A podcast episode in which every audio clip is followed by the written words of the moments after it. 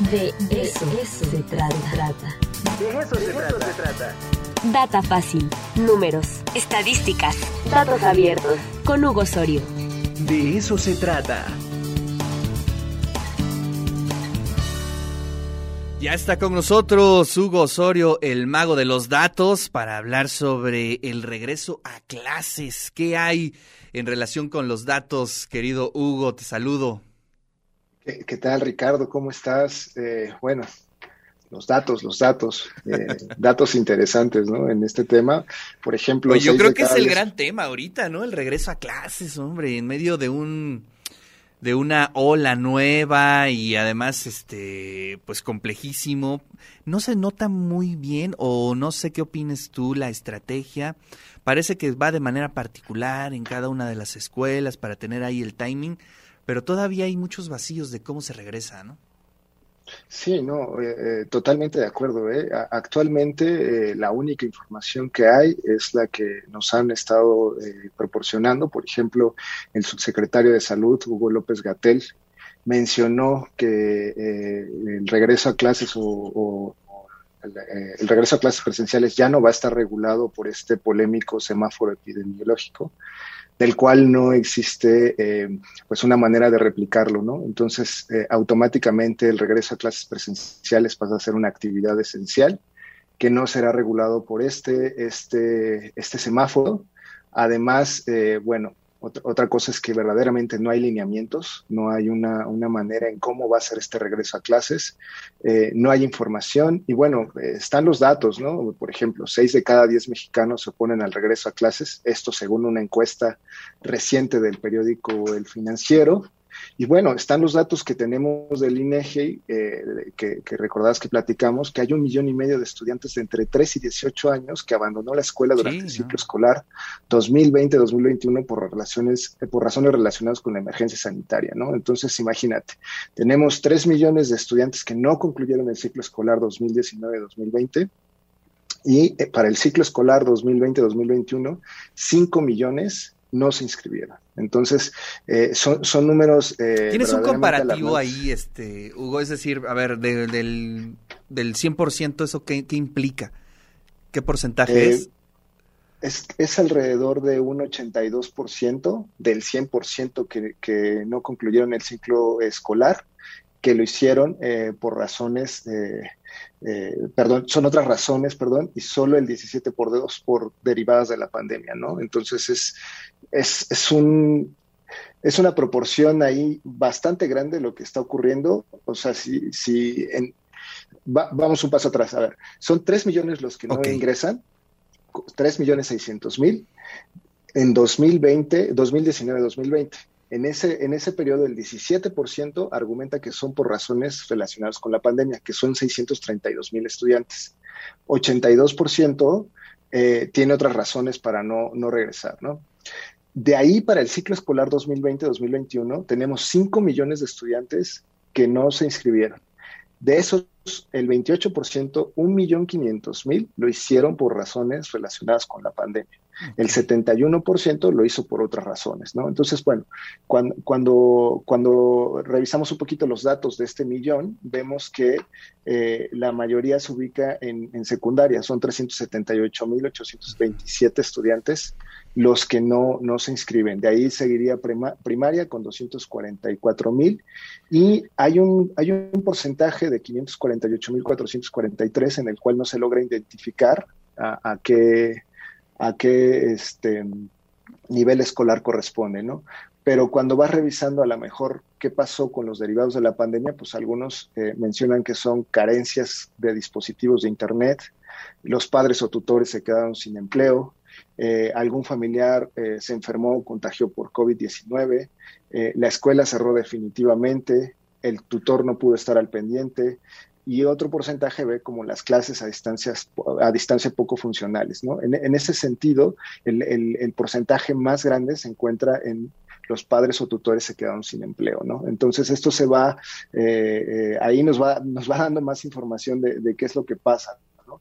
En, en, ese sentido, ¿no? Entonces cuando tú vas viendo qué, qué fue lo que ocurrió en, diferentes niveles. En, secundaria, desafortunadamente, eh, cuando son los motivos de deserción no relacionados a la pandemia, encontramos en secundaria que hay 533 mil estudiantes que no quiso o no le gusta estudiar. Entonces, bueno, esos ya, ya son, son otros datos, los habíamos comentado, incluso hay un, hay un porcentaje de estudiantes, 100 mil estudiantes que se unió, casó o embarazó, son estudiante o pareja, ¿no? Y hablábamos de la preocupación de que, bueno, en este sentido hay casos en, en, primaria, ¿no? Em, y, bueno, eh, en, esta encuesta también se les, se les preguntó, ¿no? Que si era hora de regresar a, clases. El 57% de los estudiantes eh, tienen mucha disponibilidad de volver a clases. Eh, sobre todo los que se encuentran en, en primaria están eh, dispuestísimos a, revolver, ¿no? Es, como son 8 millones de estudiantes que ahí respondieron los papás que sí, mucha disponibilidad. Eh, después vendrías eh, secundaria y preparatoria y, preescolar, ¿no? Pero básicamente hay disponibilidad. Pero ¿qué es lo que nos dicen los datos en sí sobre esta, esta, esta pandemia que estamos viviendo, ¿no? En este momento la tasa de letalidad del histórico de casos está 8.2, 8.22% a nivel nacional. Eh, estos, estos datos, bueno, eh, si los revisamos eh, de lo que está ocurriendo un poquito en, relación a esto, voy a compartir aquí este, mi pantalla para dejar un poquito más claro esto. Em, aquí lo que, lo que estamos viendo, por ejemplo, vámonos a ir a Puebla y todos los niveles, ¿no? Durante toda la pandemia, desde que inició la pandemia y desde que tenemos registro de datos hasta el día 8 de agosto, tenemos 3.031 eh, casos positivos en el rango de edad de 3 a 18 años en, el estado de Puebla, con eh, desafortunadamente 34 muertes. La tasa de letalidad es de 1.12%. Los hospitalizados son, han sido 238 y los muertos en hospitalización 33, lo que nos da una tasa de letalidad de 13.87. A nivel eh, nacional, en este rango de edad tenemos 148.266 casos positivos contra 434 muertes, que nos da una tasa de letalidad de 0.29%. Entonces, si lo comparamos un poco con eh, la tasa de letalidad a nivel nacional, vemos que sí hay una disminución eh, bastante grande, ¿no? Y los hospitalizados en este rango de edad nos dan 4.805 contra 405 muertes para una tasa de letalidad de 8.43%, que ya se asemeja un poquito a la, a la nacional, ¿no? Ahora, eh, mucho se habla de que esto podría ser porque son enfermedades crónicas, ¿no? Pero en realidad, eh, al menos en el estado de Puebla, los casos como con, comorbilidad para menores de edad, en el rango de edad de, 3 a 18, han sido únicamente 259 casos eh, positivos con comorbilidad. Eh, que es un 11.42% del total, del total de casos, ¿no? Lo que nos dan, eh, hay, ha habido 15 muertes con comorbilidad, que es el 48.39 casos de, de, muertes del total de lo que se ha dado en el estado, y en porcentaje de hospitalizados es el 38.66, que han sido 73 casos hospitalizados con comorbilidad. ¿Esto qué significa? Bueno, que en realidad no únicamente afecta a las personas o, menores de edad que tienen una comorbilidad, como muchos podrían llegar a llegar a pensar, ¿no? Y aquí podemos ver la comparación de la, de la tasa de letalidad a, nivel nacional con la tasa de letalidad en, en, Puebla, ¿no? Estamos ahí un poquito alto comparado a lo que está pasando a nivel nacional y eh, comparado también a lo que está pasando en cuanto a hospitalizados, en cuanto a tasa de letalidad, ¿no? Estamos más allá del doble de lo que está ocurriendo. Mucho se ha hablado de lo que está pasando ahorita, ¿no? Con esta tercera ola, ¿no? Entonces, bueno, ahí eh, si revisamos los niveles del último mes, por lo menos hasta el 27 de julio de los datos que, se analizaron, eh, podemos ver que en Puebla únicamente ha ocurrido una muerte con 40 casos positivos en este rango de edad para una tasa de letalidad de 2.50%. Eh, tres hospitalizados con una tasa de letalidad del 33.33%, ¿no? Pero a nivel nacional, eh, únicamente estas entidades eh, presentan eh, muertes, Baja California Sur, Ciudad de México, Oaxaca, Puebla, Quintana Roo, Sinaloa, Veracruz. Esto te estoy hablando eh, hasta el, eh, del 27 de junio al 27 de julio. Claro. son 9.074 casos positivos 12 muertes, una tasa de letalidad de 0.13%, hospitalizados 93, muertes en hospitalización 11 y una tasa de letalidad para personas hospitalizadas en este rango de, edad de 11.83. En Puebla, eh, desafortunadamente la única muerte se dio a nivel secundaria en ese rango de edad, que es una muerte, eh, caso positivo, eh, y bueno, fue una muerte en hospitalización, ¿no? Claro. Entonces, pues eh, la verdad es que lo que nos muestran los datos es que sí es un porcentaje muy pequeño, es, efectivamente. comparado con los casos positivos tenemos una tasa de letalidad de 0.29%, que además si lo comparamos con este otro dato, podemos ver que en este rango de edad se ha, se ha movido muy poco. Eh, eh, en realidad eh, esto, esto ha cambiado relativamente a unos puntos porcentuales en cuanto al, porcentaje de hospitalizaciones y en cuanto al porcentaje de muertes, lo mismo, ¿no? Básicamente el, porcentaje se ha, se ha, mantenido muy abajo a pesar de la, de la tercera ola. Esto con datos del, del, al 8 de agosto, que es la, la, última semana, y bueno, seguimos viendo que el aumento está ocurriendo más bien en otros rangos de edad, por ejemplo, en el de 18 a 29 sí hay un, aumento en esa parte, y lo mismo ocurre en hospitalizaciones, pero en el rango de edad de, de, menores de edad, eh, aún no pudiéramos decir que esto está afectando. Otra cosa importante de esta tercera ola es algo que ya habíamos mencionado, ¿no? Mientras eh, los positivos ocurren rapidísimo, y si te das cuenta, ya estamos a punto de superar esta segunda ola en, cuanto a positivos, este, este, este descenso eh, eh, es este, móvil, porque lo que está ocurriendo es que apenas se están agregando los datos y lo comparamos con detectados. Eh, nos vamos a dar que este, se nos acabó el tiempo, desafortunadamente, pero bueno, ya queda claro que sí, el porcentaje es muy bajo en relación a ese segmento de la población que este pues estaría entrando a clases, ¿no? Lo cual es pues este interesante, ¿no? Interesante ver esas, esas condiciones. Hugo, te agradezco muchísimo y nos saludamos la siguiente semana. Gracias, Ricardo. Un abrazo. Usen cubrebocas. Vamos a hacer un corte y regresamos. De eso, se trata. De eso se trata. Escríbenos al WhatsApp 2225 54 61 63. De eso se trata.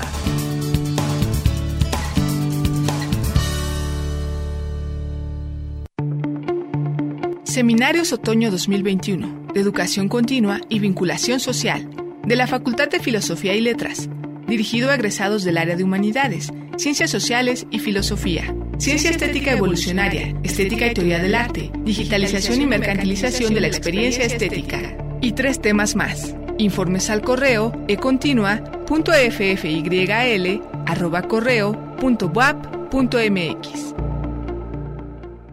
Posgrados WAP, Maestría en Gestión de Turismo, Convocatoria 2022. Obtén las herramientas administrativas para la gestión del turismo mediante el diseño e implementación de proyectos innovadores y competitivos. Curso propedéutico, 13 de agosto. Consulta convocatoria en administración.wap.mx. Diagonal CIEP. Posgrados WAP. Talleres Artísticos en Línea, Otoño 2021. El Complejo Cultural Universitario BUAP invita a jóvenes a partir de los 16 años y adultos a sus talleres artísticos del 23 de agosto al 16 de octubre. Guitarra, apreciación musical, acuarela, pintura, dibujo, lettering, caligrafía, cerámica, fotografía, animación 2D para redes, Photoshop. Y muchos talleres más. Consulta convocatoria en complejocultural.com mx Inscripciones abiertas hasta el 21 de agosto al correo talleresartísticos.ccu@correo.ba.mx. El PRI demostró que está del lado de las familias de México, de su seguridad y estabilidad, de su salud y tranquilidad. Y ahora, gracias a ti, podremos regresarle el crecimiento de México. Porque para que México vuelva a crecer, México tiene que volver a creer. PRI, el Partido de México. Marisol Gacé, en México se encuentra uno de los centros más avanzados para la producción audiovisual en América Latina, los estudios Gabriel García Márquez, y de ello nos hablará la actriz Karina Guidi. Pepe Gordon, también platicaremos del gran trabajo que realiza el Instituto Nacional para la Educación de los Adultos y escucharemos la nueva propuesta musical de Leica Mochan. Los esperamos este domingo a las 10 de la noche en la Hora Nacional. Crecer en el conocimiento. Volar con la imaginación. Esta es una producción de RTC de la Secretaría de Gobernación. Ideas sonoras, ideas sonoras. Radio y televisión.wap.mx 96.9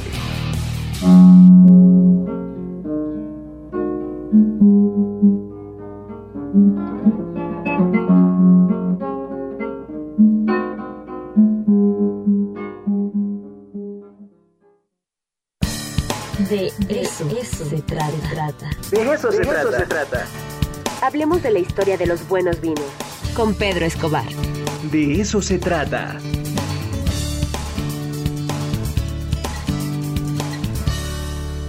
Ya está con nosotros Pedro Escobar, especialista en vino. Seguimos con la historia de Fernando del Paso, querido Pedro. Hola Ricardo, sí, con mucho gusto de seguir platicando de estas fabulosas anécdotas dentro del mundo del vino y la gastronomía que acompañaron la vida del gran escritor mexicano Fernando del Paso. Pues eh, te, tengo preparado un pequeño video con algunos, algunas anécdotas más contadas por sus hijos Adriana, Alejandro y Paulina en la cual este, nos, nos, comentan algunas anécdotas poco conocidas de la faceta de este autor y responden de paso algunas dudas que quedaron pendientes que me hacías la semana pasada. Entonces, pues te, lo, te voy a compartir. Compartimos. Sí, siempre es una maravilla poder conocer más sobre Fernando del Paso, así es que ahorita en este momento Pedro nos va a compartir un video pues sobre la vida y la relación de los vinos con Fernando del Paso. Vamos a ver si es posible. durante varios años en Francia. ¿Recuerdas si visitó algún viñedo durante aquella época? Ahí está. Del Paso. Pues yo me acuerdo mucho eh, en una ocasión, estando mi papá ya de cónsul en París, cónsul general, eh, que lo invitaron a visitar los viñedos de, bueno, al área de Champaña, eh, a visitar los viñedos de la viuda de Clicó. Y fuimos mi papá, mi mamá y yo em, a esta visita muy bonita. Eh, nos enseñaron todo el proceso, bueno, desde la uva y luego pues todo donde se, elabora todo el proceso. quizás hasta fueron seis tiempos porque creo que también los quesos y el postre. Y había unos señores que andaban cargando unas botellas gigantes de la viuda de Clicó y se andaban paseando entre las mesas y cada vez que veían que la copa de uno se estaba vacía, pues la volvían a llenar. Entonces, bueno, pues ese fue así y la comida estaba deliciosa. Entonces, bueno, fue una experiencia realmente muy bonita, de lujo. Y con la coincidencia que ese mismo día se habían juntado eh, varios coleccionistas de carros viejos de, de la marca Citroën, eh, y entonces a la salida estaban estacionados todos los carros, una larga fila de carros, entonces pues era como salir y estar en otra época. ¿Recuerdas alguna anécdota especial durante el proceso de creación del libro La cocina mexicana de Socorro y Fernando del Paso? Adriana del Paso. más que las cenas cuando estaban escribiendo el libro de cocina eh, mexicana, lo que sí fueron anécdotas curiosos o bonitos fue que, bueno, mi mamá siempre ha sido una cocinera nata, no medía nada, ¿no? Si uno le pedía una, una receta, decía, te echas un poquito de esto, y cuando ya esté listo, este, agregas tal y tal cosa, y, y entonces ella, así tal cual, le dictaba la, la, receta a mi papá, y mi papá se desesperaba porque decía, no, pues un poquito, pues tantito, ¿cómo sabes que está listo, no?